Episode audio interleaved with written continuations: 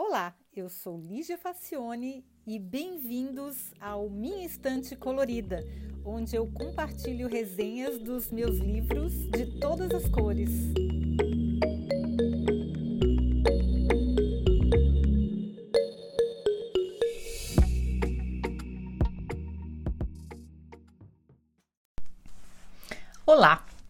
Eu vivo ouvindo gente dizendo que não gosta de matemática porque não se dá bem com números.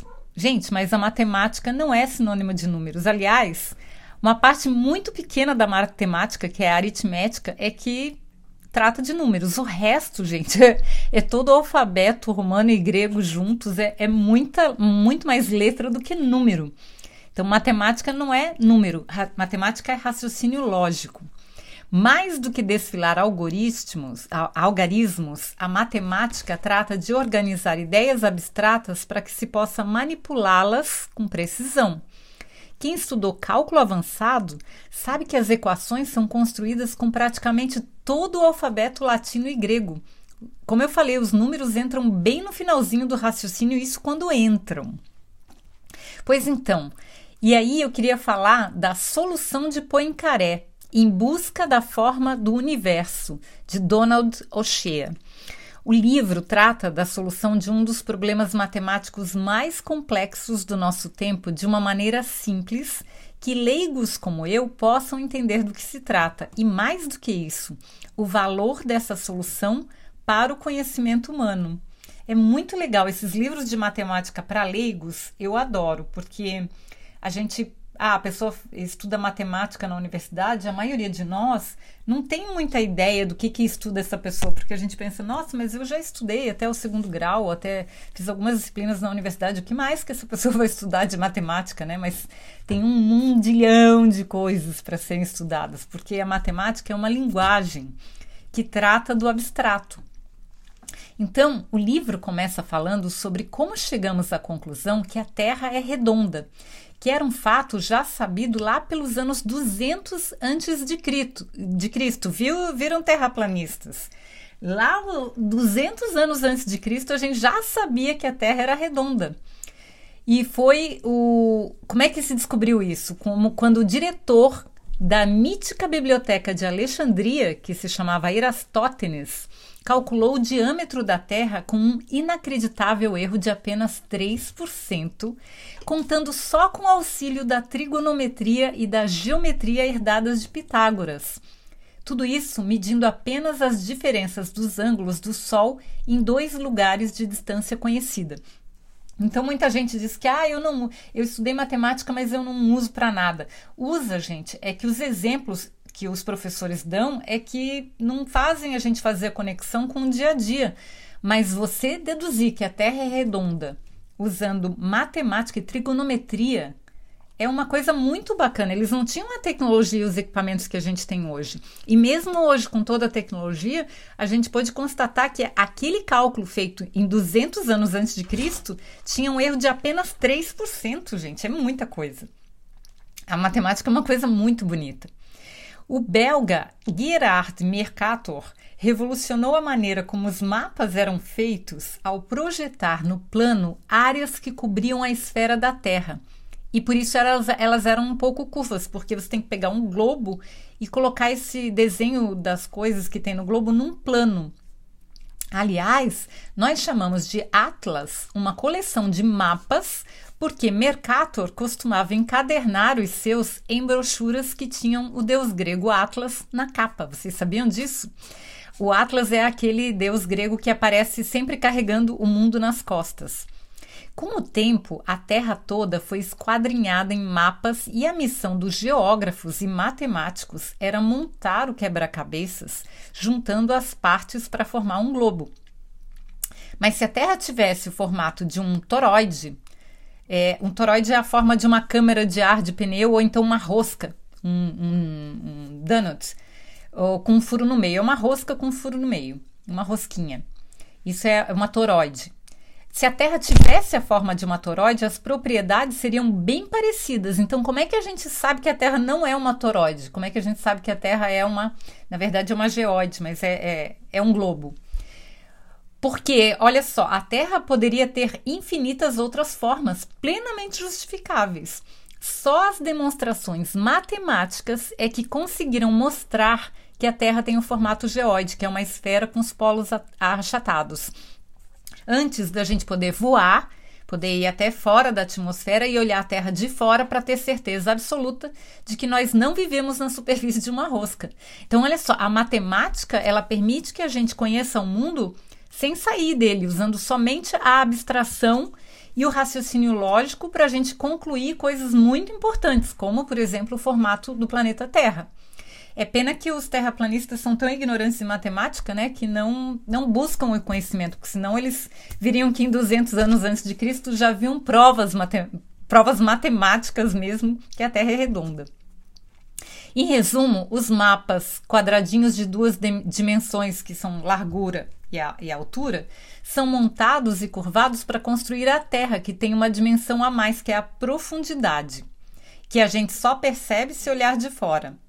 Então, os mapas têm duas dimensões, porque eles são feitos num papel, só tem largura e altura. Mas a Terra real, ela tem três dimensões, porque ela é um objeto com altura, volume, a altura, largura e profundidade. Ou seja, essas três dimensões me dão um volume. Então, o próximo passo natural é pensar a forma do universo. Confere? Pois é, só que agora os mapas não são mais folhinhas de papel, mas cubos transparentes que pegam pedacinhos do universo contendo planetas, galáxias e buracos negros. Não dá para colocar numa, num, em duas dimensões só, num, num desenho bidimensional. A gente tem que pegar cubos. Os estudos matemáticos indicam que o universo não é infinito, você sabia disso? Por mais que nós possamos vagar indefinidamente por ele. A Terra é finita e podemos andar infinitamente por ela sem parar também. Pois o desafio é juntar esses cubinhos para construir a forma do universo, que, pela lógica, precisa ter uma dimensão a mais quando visto de fora. Lembra? Eu olho a Terra num mapa e ela só tem duas dimensões no mapa. Quando eu olho de fora, que eu consigo ver mais uma dimensão, que é a profundidade. Então, o universo, se o mapa do universo são cubos, então quando eu olho o universo de fora, eu preciso ter uma dimensão a mais.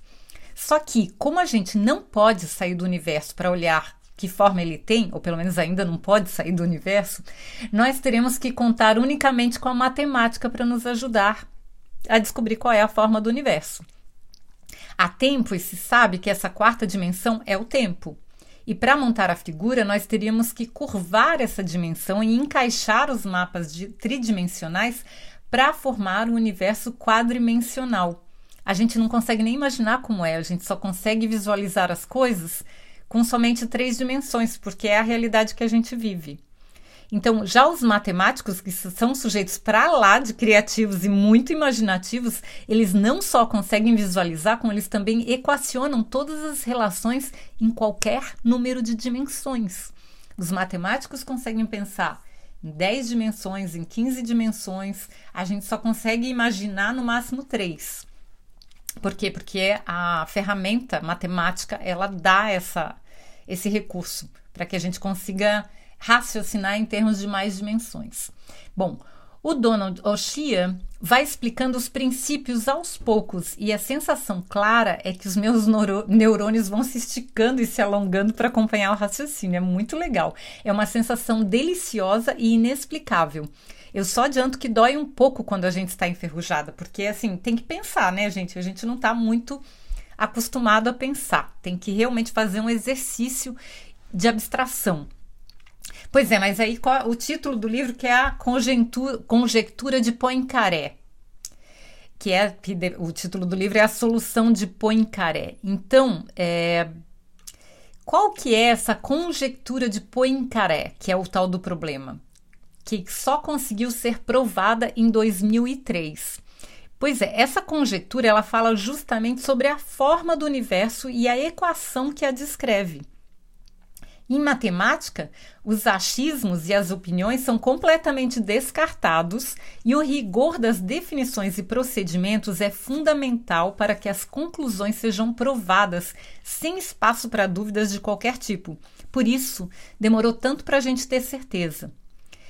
Enfim, é, o autor explica como o russo Gregory Perelman conseguiu provar a conjectura e os neurônios ficam bem doloridos durante a leitura.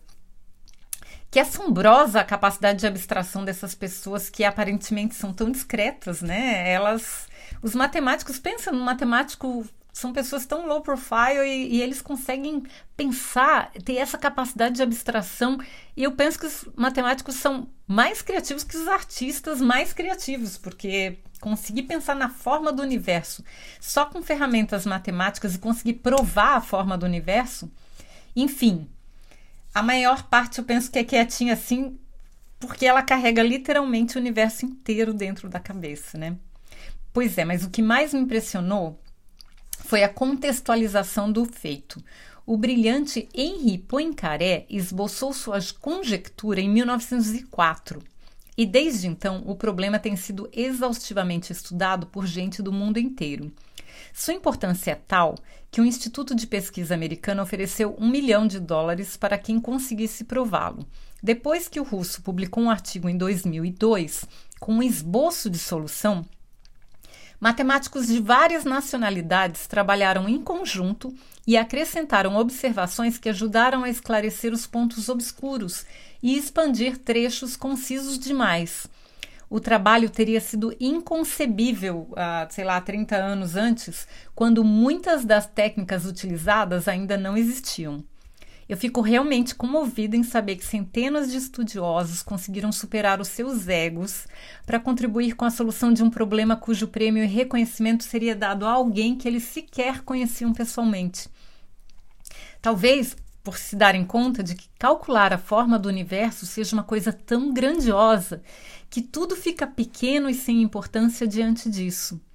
Eu fiquei pensando que se todas as atividades humanas, incluindo o design, incluindo todo, tudo, as pessoas fossem tão generosas quanto esses matemáticos, quão mais avançados nós seríamos, né?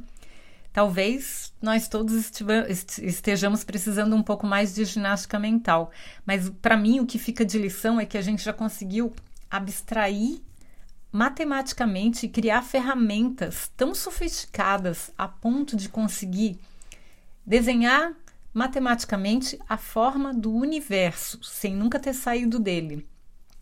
E mesmo assim, tem tantas pessoas negando uma coisa tão básica que é a forma da Terra, que já foi provada matematicamente 200 anos antes de Cristo, gente. Como é que a gente conseguiu andar tão para trás, desprezando a ciência, desprezando todo o conhecimento acumulado até agora, simplesmente desprezando esse conhecimento, simplesmente se recusando a estudar, se recusando a abrir a cabeça, se, re, se recusando a receber esse presente que os nossos antepassados deixaram para nós dessa parte desse, desses problemas que já estão resolvidos e que a gente tem tanta coisa mais ainda para descobrir, né?